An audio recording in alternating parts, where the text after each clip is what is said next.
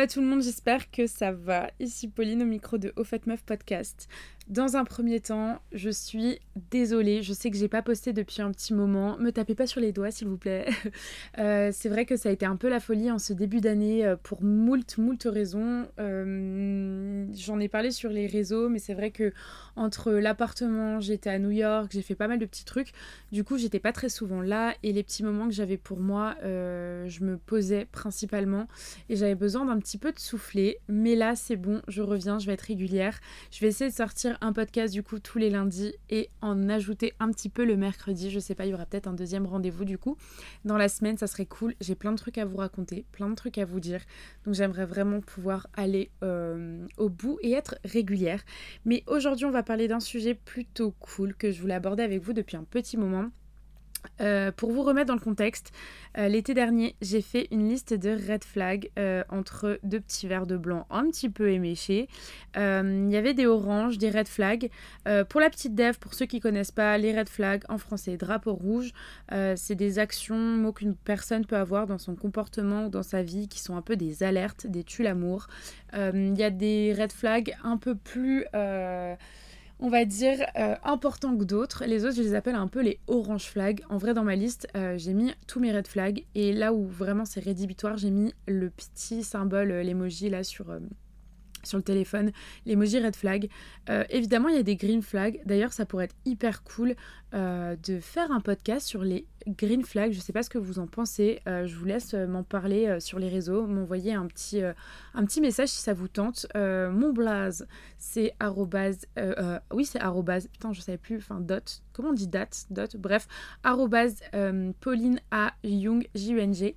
je vous invite à m'y retrouver, à me dire si ça vous tente. Mais je pense que ça pourrait être cool on va quand même pas parler de tout le temps ce qui est négatif, bordel. Euh, mais du coup, euh, aujourd'hui, on va se concentrer sur les red flags qui sont rédhibitoires, pas sur les petits détails de goût euh, qu'on peut avoir. Je pense que je vais d'abord faire les red flags vraiment rédhibitoires pour moi. Et ensuite, je vous ferai les petits red flags qui sont un peu des orange flags, mais pas une question de goût, quoi, mais genre des petits trucs comme ça. On va vraiment pas parler du coup des critères physiques, mais vraiment des warnings dans le comportement. Je vais principalement parler euh, pour les red flags chez les mecs, euh, mais je pense que quand on y réfléchit, ça peut vraiment être pour tout le monde. Euh, ce podcast est du coup basé sur mon expérience, sur les vôtres aussi, étant donné que je vous ai posé la question sur Insta et vous avez été très nombreux et nombreuses à y répondre. Euh, il y avait énormément de réponses qui étaient communes et qui rejoignaient ce que j'avais mis. Du coup, ça m'a un peu conforté dans l'idée que déjà, un, on a un peu le même passif, on a vécu un peu des choses similaires et je trouvais ça archi cool de nous réunir en faisant une ode à nos ex. Euh, du coup, on va se défouler un peu. Euh, kiffer nos ex, vraiment, euh, c'est votre moment. Vous nous avez donné des leçons et des indications sur ce qu'on ne voulait plus dans nos vies. Donc, je vais essayer de ne pas en faire une trentaine parce qu'à ce compte-là, on s'en sortirait pas. Mais je vais faire vraiment les plus alarmants, le plus béaba, des red flags. Et on va commencer tout de suite par le premier qui est revenu tellement, tellement, tellement de fois le gaslighting. Donc euh, on est parti à nouveau pour une petite def. Euh, le gaslighting renvoie à un processus long de manipulation abusive qui s'apparente au lavage de cerveau. C'est une forme de harcèlement qui vise à introduire le doute chez la victime. Elle a l'impression de perdre la tête. Bref, grosso modo, le gaslighting, en fait, c'est un peu quand une personne te fait douter de tes souvenirs, de ce que tu viens de dire. Genre, euh, je vais vous donner un exemple pour imaginer un peu mes propos. Mais par exemple, j'étais avec un de mes ex au téléphone en train de me préparer. Je m'en souviens grave, genre vraiment comme si c'était hier et on se prenait la tête. Euh, je venais de dire quelque chose qui le mettait vraiment face à son erreur. Genre, vraiment, je lui répétais mot pour mot ce qu'il avait dit. Et il réussissait à me faire douter de ce que, je venais de dire à l'instant T, alors que j'en avais vraiment le souvenir de l'avoir dit.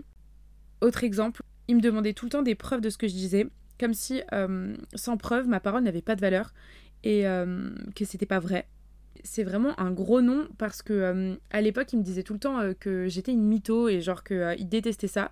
Il, il arrivait à me faire douter de tout. Et je veux vraiment appuyer sur ce truc de gaslighting. Moi, c'est un, mot que j'ai vraiment connu il y a très peu de temps. je pense il y a quelques mois, genre il y a six mois, et je connaissais pas, enfin même moins, je pense, bref, mais je connaissais pas du tout, du tout, du tout, du tout ce nom. Et quand je me suis rendu compte que je le vivais en fait, euh, dans cette relation-là, par exemple, euh, bah, je me suis dit, bah, ok, en fait, ça existait. Et même à cet instant T, genre quand j'étais dans la relation et que je comprenais la chose, j'arrivais pas à avoir euh, pas une question de recul, mais euh, j'étais dedans, en fait, je m'en rendais compte, mais j'arrivais pas à, m'en sortir. Et bref, en fait, on est dans une espèce de spirale et on se sent grave euh, mis à l'écart et vraiment dans une bulle. Parfois, je disais même à mes amis que j'avais l'impression de commencer à devenir folle. Genre, il niait toutes ces paroles, tous ces actes.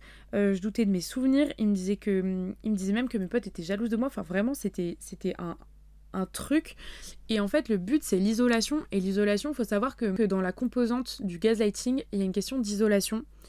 Et euh, si vraiment un mec vous fait ça, que vous avez moins confiance en vous, que vous remettez vos, en valeur vos questions, votre santé mentale et que vous êtes dans cette situation, mais c'est un gros nom, genre fuyez le plus loin possible, genre block, delete, next. C'est un truc, c'est pas possible, on peut pas vous faire douter de vos souvenirs. Et moi à l'époque, je sais que quand j'étais dans cette situation, je m'en rendais compte, j'en parlais autour de moi et. Euh, et je savais ce que je disais, je savais ce que j'avais vécu et je me disais mais non, il est gentil, machin. Non, il est pas gentil et ces personnes-là s'en rendent même pas compte.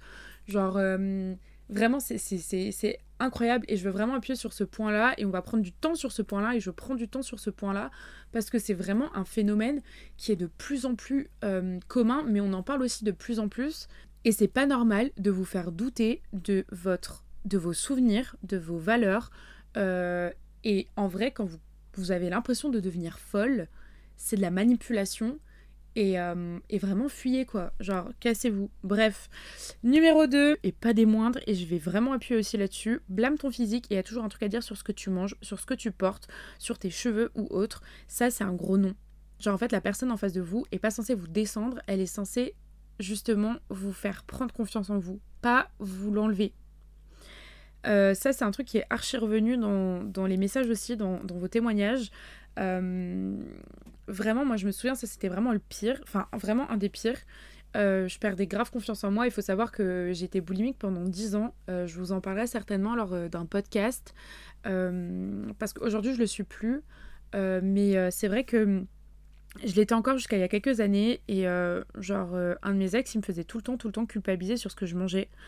Euh, par exemple, genre, euh, j'avais pas mangé depuis deux jours et euh, j'avais mis genre deux avocats toast en story sur Instagram et genre il avait répondu en mode Ah, tu vas manger tout ça ou alors t'as un bon coup de fourchette ou va falloir perdre des cuisses ou mais non, t'es pas grosse, t'es un peu forte. Mais PTDR, ça a un énorme nom, ça aussi. Déjà, le jugement de mon corps, c'est non. Ça, c'est vous dénigrer, c'est pas possible et même dans les témoignages que j'ai eu de vous, il y a énormément de mecs qui se prennent pour des coachs sportifs et des coachs alimentaires et des nutritionnistes. Et genre, mais en fait, c'est un gros nom. Genre, euh, vraiment, personne n'a le droit de commenter votre alimentation, votre physique, encore moins vouloir le changer. Euh, si j'ai envie de manger, si vous avez envie de manger trois pizzas d'affilée, euh, en fait, quel est le problème? Vous faites ce que vous voulez. Genre, vous le faites pour vous, pas pour l'approbation des autres. Et s'il a toujours son petit grain de sel à rajouter, bien qu'il le rajoute dans son assiette à lui. Je le répète, mais la personne avec qui vous êtes n'est pas censée vous faire perdre confiance en vous, mais vous faire prendre confiance en vous. Il est censé vous level up, pas vous level down.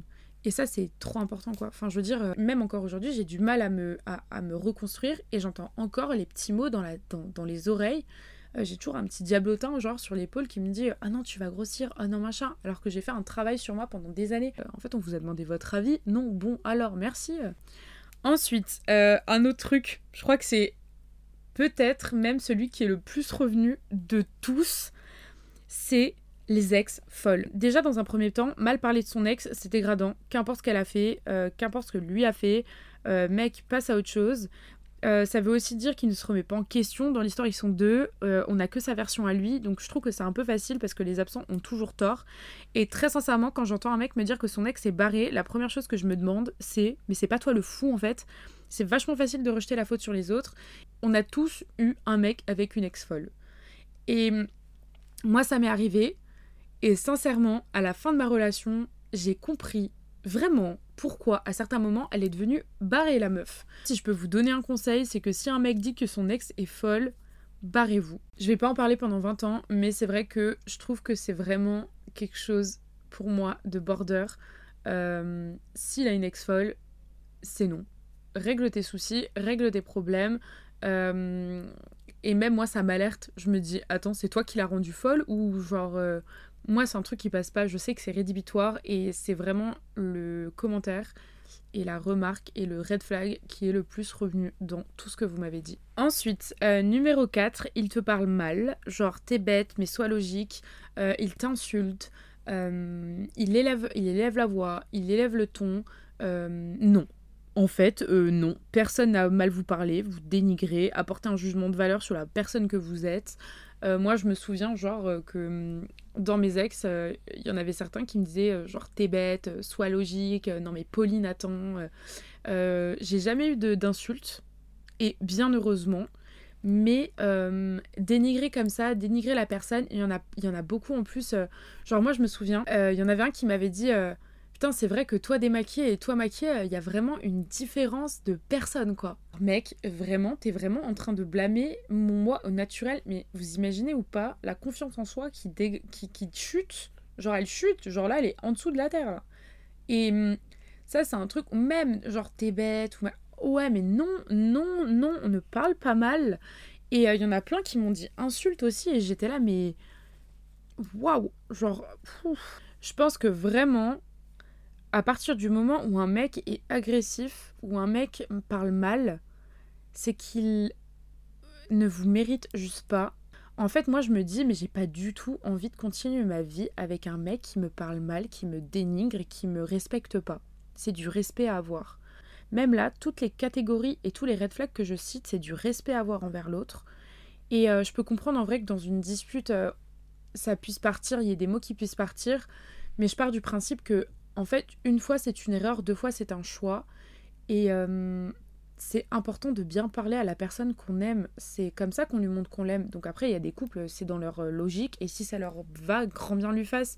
Mais je sais que personnellement, un mec m'insulte, un mec me parle mal, me dénigre, euh, me fait perdre confiance en moi, mais c'est hors de question. Je travaille sur moi tous les jours pour, euh, pour me level up, pour avoir confiance en moi. Je n'accepterai jamais qu'un mec vienne me parler mal et vous ne devriez pas accepter ça. Vous valez tellement mieux. On passe au numéro 5. Il normalise des faits qui sont border. Genre contrôler ce que tu manges, ne jamais t'appeler quand il est chez lui parce que AK les murs sont fins. Oui, je parle en connaissance de cause. Euh, tes amis sont jalouses de toi. Euh, refuse que tu vois tes amis, t'isole, euh, ne réponds pas aux messages, mais si toi tu le fais pas, alors là c'est le scandale. Euh, il ne veut pas dire que vous êtes en couple, c'est vachement revenu aussi. Non mais il y a des faits border quoi, enfin je veux dire c'est pas possible. Il n'y a pas à normaliser des trucs comme ça. Genre moi j'ai vu des trucs, non mais non mais vraiment il n'y a pas à normaliser des faits de la sorte. Pour l'anecdote, j'avais un de mes ex qui n'assumait pas vraiment d'être avec moi, pas avec ses potes, mais par rapport à ses parents. Euh, quand il était au téléphone avec eux, il les mettait souvent au parleur et j'avais pas le droit de faire de bruit. Et même si je voulais tousser, enfin c'est naturel de tousser, tu tousses, tu tousses. Enfin je veux dire, t'es malade, t'es malade. T'as un truc dans la gorge, même tu bois de l'eau, je devais boire de l'eau doucement. Et si j'avais fait du bruit, à la fin, il me disait que j'avais fait exprès pour qu'il sache qu'il y ait quelqu'un qui était dans l'appartement, qu'il sache que j'étais là. Alors que mec, au pire du pire, genre tu dis que c'est toi qui as bu, enfin, et même tu dis que je suis là, c'est pas grave en fait, enfin je sais pas, enfin. Et ça faisait un bail que j'étais avec lui en plus. Enfin bref. Et ça, c'est pas normal. C'est pas normal. Il y a des faits qui sont pas normaux. Et encore, ça, c'est un truc, euh, je dirais pas gentil, mais c'est un fait euh, assez light. J'ai eu des retours de certaines d'entre vous qui me disaient que euh, votre mec, vous prenez pas la main dans la rue. Alors j'avoue que moi, de mes ex le faisait pas non plus, mais parce que c'était pas son truc de prendre la main, il, est pas, il était pas hyper méga démonstratif, on va dire. moi, je sais que c'est un truc qui m'avait grave manqué parce que moi, je suis quelqu'un qui aime bien prendre la main, qui j'aime bien ce genre de truc. Alors il y a des couples qui aiment, des gens qui aiment pas, voilà, bref. Dans vos témoignages, c'était vraiment de la honte. Et euh, il y en avait, ils, avaient, marchaient même pas sur le même, euh, le même trottoir, mais à quel moment c'est normal?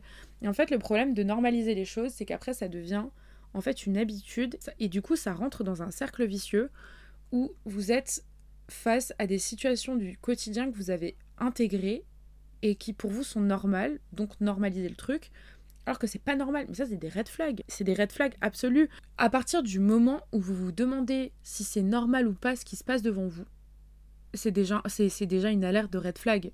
C'est un potentiel red flag. Vous avez une conscience, vous savez. Donc, euh, si là vous vous posez la question, c'est pas normal. Genre vraiment, alertez-vous sur le sujet, quoi. Autre red flag, euh, je l'ai pas eu énormément de fois, je crois que je l'ai eu une ou deux fois mais je tenais à le mettre dedans parce que pour moi c'est un red flag, euh, parce que c'est ma personnalité et que voilà mais un mec qui n'a pas d'émotion. Genre, il accepte pas sa part euh, de, de, sensibilité, genre, il pleure pas. Et moi, je sais qu'un de mes ex n'avait jamais pleuré de sa vie. Et j'ai eu quelques ex comme ça qui avaient du mal à pleurer c'est ok, il n'y a pas de souci, je comprends, je comprends totalement. Pour moi, un mec qui pleure, je trouve ça très mignon et je lui avais dit, le mec soutenait qu'il n'avait jamais pleuré parce qu'il n'avait jamais eu de raison de pleurer. Mais je sais pas, genre un chien qui meurt dans un film, moi je sais qu'il va mourir le chien, je suis déjà en larmes et ok, tout le monde peut pas être comme moi et je l'accepte totalement. Mais j'avoue que pour moi c'est un red flag parce que euh, je suis quelqu'un d'hypersensible. Euh, j'ai beaucoup de sensibilité en moi euh, et, j'ai ce besoin de partager ça avec l'autre. Et je sais qu'il y aura un décalage avec euh, qui je suis et avec euh, la personne que je avec ce que je ressens en fait. Donc on va pas ressentir les choses à un niveau, je dirais pas égal parce que en fait je pense qu'un couple peut très bien marcher en étant différent. Je suis pour le fait d'être différent, je suis pour aussi les, les, les opposés s'attirent et les qui se ressemblent s'assemblent, il n'y a pas de souci avec ça. Mais par contre, j'avoue que moi, dans ma relation, j'ai besoin d'avoir quelqu'un de sensible avec moi pour qu'il comprenne certaines de mes réactions, comment je peux ressentir des choses, etc. J'ai pas dit qu'il devait être hypersensible comme moi, mais par contre, j'avoue que pour moi, c'est un red flag, un mec qui euh, n'a pas d'émotion, qui du moins n'est pas sensible. Ça, c'est un truc, c'est pas possible pour moi. Et euh, je tiens à dire qu'une personne qui ne pleure pas, c'est considéré comme psychopathe. J'ai mon petit téléphone en main et je vous lis Est-ce qu'un psychopathe ressent des émotions? L'une des, particularités les plus frappantes des psychopathes est leur manque d'empathie. Ils sont capables de balayer d'un revers de main les obligations sociales les plus universelles. Ils mentent et manipulent et ne ressentent ni remords ni regrets. Ils n'éprouvent aucun sentiment. Tadam. Tadam, tadam, tadam, tadam. Un psychopathe ne sait pas pleurer. Genre, c'est marqué qu'un psychopathe ne sait pas pleurer. Donc, moi, je me suis quand même posé des questions. Je me suis dit, attends, c'est un peu bizarre quand même que tu pleures pas. Genre, euh, maintenant que c'est calé dans le podcast, bref, euh, genre je pense très sincèrement qu'il y a des gens qui ne sont pas psychopathes et qui ne pleurent pas parce qu'ils ont, voilà, ils intériorisent leurs émotions ou alors tout simplement ils veulent pas, ils ont pas envie de pleurer. Mais euh, une personne qui n'a jamais pleuré de sa vie, euh, très sincèrement, moi ça m'alerte. C'est un truc pendant toute ma relation, je me suis dit c'est très bizarre que tu n'aies jamais pleuré. Comment est-ce possible que tu ne pleures pas? Il y a un côté un peu bizarre. Tout ça pour dire que pour moi c'est un red flag, un mec qui n'a pas d'émotion et qui pleure pas. Voilà. Septième, quand tu as peur de ses réactions, qu'un mec est impulsif, qu'il te crie dessus, en plus sans raison. Parce qu'il y a qui te crie dessus, virgule, et aussi sans raison. Euh, j'ai été dans des relations toxiques, d'autres scènes, euh, fort heureusement, mais euh, j'ai eu des relations toxiques qui ont duré plus ou moins longtemps. Il y en avait des très courtes et une principalement assez longue. J'avais tout le temps peur de ses réactions, de son jugement, de ce qu'il allait dire. Euh, parfois, j'osais même pas, euh, je faisais pas des choses, j'osais pas les faire parce que j'avais peur euh, de ce qu'il allait me dire par la suite. Il y a aussi ce côté où vous avez peur de ses réactions qui s'énervent, que vous rentrez dans une énième dispute, etc. c'est pas normal. Hein. Ça, c'est vraiment un truc, c'est pas normal que vous ayez peur de ses réactions.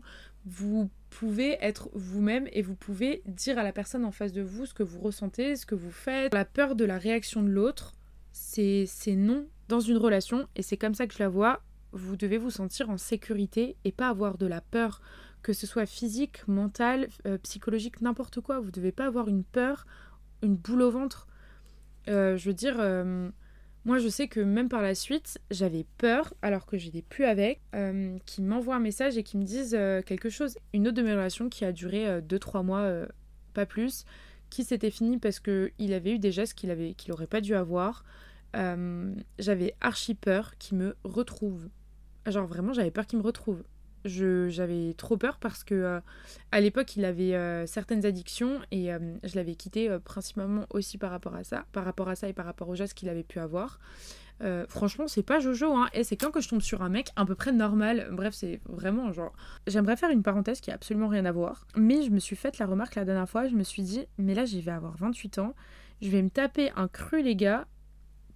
Soit des mecs qui viennent de divorcer, qui sortent de grandes relations, soit des mecs qui à l'époque euh, ont fait la chouille à fond et qui se sont un petit peu posés, euh, soit je sais pas, mais waouh euh, Tout ça pour dire que si vous avez peur de ses réactions, qu'il est impulsif, etc., etc., c'est non. Je peux comprendre qu'on s'emporte dans une dispute, ça arrive, on est humain, voilà, ça arrive, mais je pense qu'il y a des manières de faire, des gestes à pas avoir, des mots à pas, à pas, à pas sortir de sa bouche, et c'est vachement border, quoi. Donc voilà. Euh, huitième, un mec qui te dit que tu es trop ou pas assez. Euh, je pense qu'il n'y a rien de pire que de se sentir pas assez bien, pas assez fit, euh, pas assez intelligente, pas assez cultivé, pas assez ci, pas assez ça, ou de te sentir trop. moi j'avais genre des t'es trop théâtrale, t'es trop bruyante, tu ris trop fort, t'es trop sensible. Mais en fait, si t'es pas content, si je suis trop, va trouver moins. Je veux dire, à un moment donné, basta, point à la ligne, tourne la page. Vous êtes comme vous êtes, et votre, il est censé vous aimer comme vous êtes, pas essayer de changer votre personnalité. Si vous êtes trop ci ou pas assez ça, mais grand bien lui fasse, euh, vous êtes comme vous êtes, il n'a pas à vous changer. Personne ne devrait vous faire changer. Oui, on, évolue et avec le temps, on, devient euh, une autre version de soi-même, mais de là à vous dire que vous êtes trop ci, trop ça, vous allez vous poser 400 000 questions, c'est pas normal. Vous êtes comme vous êtes et c'est très bien comme ça. Arrive l'un de mes points préférés, le numéro 9, j'ai nommé les machos. J'ai mis un mot euh, un peu, peut-être un petit peu, euh, on va dire caricatural, euh, mais les machos. Genre ça c'est revenu énormément et je suis ok avec vous. Par exemple, une femme ne devrait pas faire ça, ou les tatouages chez une femme c'est moche. alors ça c'est d'expérience personnelle. vraiment, j'ai un de mes ex qui me disait que les tatouages chez les nanas c'était pas joli alors qu'il en avait. Euh, mon petit choupinet, comment te dire que euh, non. Ensuite, euh, les mecs qui vous demandent de vous taire quand ils parlent. Alors ça, c'est du mansplaining. Est-ce qu'on serait pas reparti pour une petite def? Alors attendez, je reprends le téléphone. Alors le mansplaining, euh, c'est une explication qui est faite par un homme à une femme sur ce qu'elle doit faire ou ne pas faire par condescendance sur le simple fait que cette dernière soit une femme. En gros, euh, on a men et splaining euh, qui est expliqué, c'est le fait qu'un mec va expliquer à une nana un truc qu'elle sait déjà. Et il y a des exemples un peu de la vie quotidienne, comme par exemple, non non attends, je t'explique. Moi ça m'est déjà arrivé par exemple, je savais quelque chose, j'en parlais. Et euh, un mec vient comme ça et me dit euh, Non, mais attends, je vais t'expliquer, tu vas mieux comprendre. Alors qu'il a exactement dit mot pour mot ce que je venais de lui dire. Et j'étais là en mode What? Genre, pourquoi tant de patriarcat dans ta phrase? Genre, euh, c'est abusé, mais il y en a énormément en fait au quotidien du mansplaining. Et on a tendance, enfin, même globalement, la société a tendance à écouter plus un mec qui va parler qu'une nana qui va dire exactement la même chose. Et moi, je l'ai vu, genre, euh, même quand parfois euh, euh, j'étais avec des potes et des potes de mon ex, mon ex, mes potes et moi. Genre, quand je racontais un truc, on m'écoutait, mais lui, il fallait absolument qu'il me coupe la parole et qu'il répète exactement ce que je venais de dire. Parce qu'il disait que j'expliquais mal alors qu'il répétait exactement ce que je venais de dire. Enfin bref, hum, vraiment le patriarcat à son apogée, t'as peur. Moi-même dans des repas de famille, genre il me regardait, il me faisait des petits, des petits hochements de tête en mode Chut, dis rien, non, mais mais, mais, mais j'ai le droit de parole. Euh, bref, il y a ça. Il y a aussi euh, jurer c'est moche dans la bouche d'une femme alors que le mec euh, jure toute la journée. Vu que t'es féministe, tu payes ton verre. Alors ça, c'est revenu aussi. mec, c'est pas parce que je suis féministe qu'il y a une question de tu payes ton verre, je paye mon verre. Oui, oui, je vais payer mon verre, t'inquiète. Mais genre, il y a ce côté un peu où les mecs jouent avec le féminisme quand ils veulent. C'est vraiment quand ils veulent. Et euh, il y a pas longtemps, j'ai une copine de copine qui me racontait justement, on parlait un peu des red flags et des trucs comme ça. Et euh, coucou si tu passes par là, je pense que tu te reconnaîtras. Euh, et elle me disait qu'elle était, elle avait daté un mec qui justement au premier rencard, elle, elle avait, bah, elle avait payé le, tout pour tout le monde. Elle, n'avait pas envie de se poser la question, donc elle s'était dit bon, je prends tout. la deuxième fois, le mec, de nouveau, elle a payé. Elle a encore payé un verre. Une deuxième, une troisième fois. Et genre, euh, à la quatrième, le mec euh, est allé euh, régler à l'intérieur. Donc elle s'est dit, bon, j'ai invité trois fois, je pense qu'il a certainement dû inviter. Et le mec avait juste payé genre son café et pas le sien. Et c'est ok, genre, c'est ok, on n'a pas dit qu'il fallait nous inviter. Mais par contre, à un moment donné, le bail du t'es féministe, donc tu payes ton verre. je trouve ça un peu c'est un peu tangent quoi genre moi j'ai aucun mal à payer l'addition pour les deux c'est pas le souci mais je pense que utiliser ça comme un argument, c'est très très très petit. Genre petit comme leur ego devrait être d'ailleurs. Mais bref. Euh, le top, c'est aussi le mec, euh, les mecs qui parlent mal des femmes. Alors ça, euh, c'est l'apogée de l'apogée de l'apogée. Genre aucun respect. Et ça aussi, c'est revenu plein de fois et je parle aussi en connaissance de cause parce que je l'ai vécu. Le mec qui a le droit à plein de conquêtes, mais si toi t'en as plus de 5, t'es une fille facile. Mais ça, c'est énormément de mecs aujourd'hui. Et moi, ça, c'est un red flag de ouf. Et euh, ça me fait penser à une ref de American Pie où à un moment donné, il disait euh, quand une meuf te dit le nombre, tu fais x3 et quand un mec te dit son nombre, tu divises par 3. Et il y a plein de mecs qui pensent que euh, eux, euh, genre, ils ont couché avec 30 meufs, c'est les rois du pétrole, mais euh, une nana qui a couché avec 30 mecs, et ben en fait, c'est une fille facile. Ça, c'est un nono direct. Un nono, nono, nono. Bref, les machos, c'est des nonos, c'est non, c'est archi non. Enfin, dixième point, les stalkers. les mecs qui stalkent tout ce que vous faites. Qui disent ouais mais j'ai vu que t'étais là, c'est bizarre, machin, qui vous demandent votre géolocalisation, qui vous suivent. Moi j'ai eu un de mes ex qui m'avait suivi en bagnole.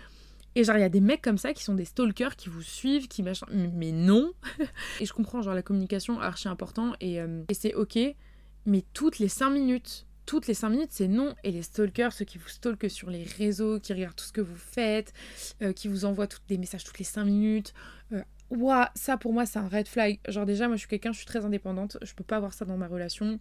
je te dirai avec qui je suis, y a pas de souci, mais de là à m'appeler toutes les 5 minutes à machin. Oh waouh, non, non, non, c'est non. Les stalkers, c'est non. Enfin, putain, euh, à deux doigts de me foutre un AirTag sur moi pour savoir où j'étais, quoi. Enfin, c'est grave. Onzième point, les mecs qui vous gâchent la vie quand ils sont pas avec vous. Vous pouvez pas profiter sans eux. Et ça, moi, je l'ai déjà eu plusieurs fois. Euh, quand, par exemple, euh, j'étais avec des potes et j'étais pas, j'étais pas à Strasbourg, j'étais dans le sud. Et ce qui fait grave mon moment. Et c'était ma dernière journée en plus dans le sud avec ma pote et ses amis. Et euh, on avait passé une trop trop bonne journée, euh, kayak, ça avait été franchement trop bien et j'avais vraiment besoin de ces vacances. Euh, il le savait en plus parce que j'avais eu des moments hyper compliqués perso et j'avais vraiment vraiment besoin de me ressourcer. Ça me faisait trop du bien d'être près de la mer, etc. Bref, j'avais passé une trop bonne journée et il m'a pris la tête. parce qu'il y avait un mec qui était avec nous, un mec, m'intéressait pas du tout, j'étais en couple, enfin moi, bref, et il m'a pris la tête pour ce mec alors que, genre, il y avait, y avait rien quoi. Vraiment, il n'y avait rien. C'est parti de rien. Et juste pour me gâcher ma dernière soirée, il m'a pris la tête. Et ça m'a gâché toute ma soirée. Et mes potes me disaient Pauline, ne prends pas la tête, là c'est pour chercher la merde, machin. Enfin, vraiment, c'était parti trop loin. Et, euh, et ça, pour moi, ça a été un déclic à ce moment-là. Je l'avais quitté une première fois, parce que je l'ai quitté plusieurs fois. Mais euh, je l'ai quitté une première fois pour ça, parce que euh, c'était c'était un trop. on peut pas vous gâcher les moments comme ça, où c'était tout le temps. dès que j'étais avec des gens et que j'étais pas avec lui, il avait le chic pour me gâcher la vie. Et euh, je sais pas si c'était fait exprès ou euh, si c'était un concours de circonstances ou si parce qu'il était jaloux, j'en sais rien. Mais c'est de la manipulation. C'est euh, une personne n'a pas à vous gâcher vos moments parce que vous n'êtes pas avec cette personne quoi. Mais non mais ça c'est archi grave. Bref, vous prendre la tête une fois à la rigueur, je sais pas parce que il y a eu un truc OK, mais trouver n'importe quel prétexte pour vous gâcher la vie, c'est non. J'ai eu plusieurs ex comme ça qui me prenaient la tête dès que j'étais avec quelqu'un ou dès que je passais des bons moments. En fait, la personne avec qui vous êtes, doit se réjouir quand vous kiffez, non? Enfin, je sais pas. C'est en vous mettant dans des espèces de prisons comme ça, limite ils veulent vous isoler en fait de votre entourage et euh, pour que vous soyez qu'à eux et que vous kiffiez qu'avec eux.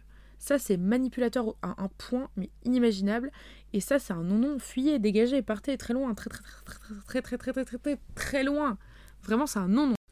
Autre red flag qui est je trouve important, ce sont les mecs qui ne vous soutiennent pas un mec qui ne euh, soutient pas dans vos choix de vie ou dans vos choix professionnels. Un autre red flag, euh, c'est aussi les mecs qui ne vous soutiennent pas, que ce soit dans vos projets, que ce soit dans votre travail, que ce soit pour, euh, pour tout. moi, c'est quelque chose qui est important, je trouve. Quelqu'un qui me soutient, notamment dans mon travail. C'est-à-dire que pour lui, comme je suis auto-entrepreneur et que je suis à mon compte, euh, bah, je pouvais prendre mes vacances quand je voulais, je pouvais travailler quand je voulais, ce qui est un fait, c'est vrai. Mais si je ne travaille pas, euh, je ne rentre pas de salaire, je ne rentre rien. Et euh, quand on est pas son propre patron, bah, on a quand même des, sacrifices à faire. On compte pas vraiment nos heures et on travaille pour soi. Donc euh, certes, il n'y a pas forcément un cadre, mais c'est le cadre qu'on se met nous. Donc il n'y a pas un cadre de quelqu'un d'autre, mais il y a le cadre qu'on se met nous. Et, euh, du coup, euh, il n'y avait aucun soutien vis-à-vis de ça. Et je pense que c'est un vrai red flag. Parce que dans un couple, on se soutient quoi qu'il. Même si on n'est pas forcément d'accord, on peut partager son désaccord. Mais par contre, ne pas soutenir et limite dénigrer ce que l'autre fait, je suis pas ok. Donc ça rejoint un peu un des autres points dont je parlais, le fait de dénigrer l'autre mais disons que je le décris plus comme euh, le fait de soutenir l'autre. C'est important, je trouve, de soutenir. Autre red flag que j'ai eu en date, qui d'ailleurs n'a été qu'à un seul date, euh, on n'a pas daté une deuxième fois parce que c'est un truc qui m'a franchement grave saoulé, euh, c'était que le mec se tapait un monologue. Genre vraiment, il s'est tapé un monologue, il faisait que parler de lui tout le temps, de sa vie, de ses trucs, de tout. Mais moi, il m'a posé aucune question. Donc je vais pas en parler pendant 4 ans parce que je pense que ça, ça en dit déjà long. Mais genre, j'étais là, mec, euh, on est un date, on n'est pas une interview. Genre, euh, ta vie, c'est très cool. Je suis très contente de connaître tout ça sur toi. Mais genre, à la fin du date, je connaissais toute sa vie, toutes ses, toutes ses ex, toute sa famille, tout ce qu'il a fait dans sa vie, toutes ses études. Mais lui ne savait absolument rien de moi. Genre, j'ai trouvé ça archi grave. Premier date, tu t'intéresses à l'autre, non. Enfin, je sais pas, genre, c'est abusé, c'est pas une interview, mec. Genre, si tu voulais une interview, il euh, fallait demander à un journaliste de venir, moi je le suis pas. Enfin, je sais pas, bref, c'est un truc, ça m'a rédhibitoire direct. Il euh, n'y a pas eu de deuxième date. Hop, ciao, bisous, bonne, bonne continuation. Pour finir, j'aimerais rajouter un dernier red flag qui pour moi est très important. Ce sont les mecs qui ne lâchent pas l'affaire. Les relous les mecs qui veulent absolument vous voir, qui vous envoient 400 000 messages, qui sont déjà en quête d'attention ultime, ces mecs-là, il faut les fuir. C'est des mecs qui, quand vous allez être en couple, ne vont pas arrêter de vous gonfler, être sur votre dos, être possessif.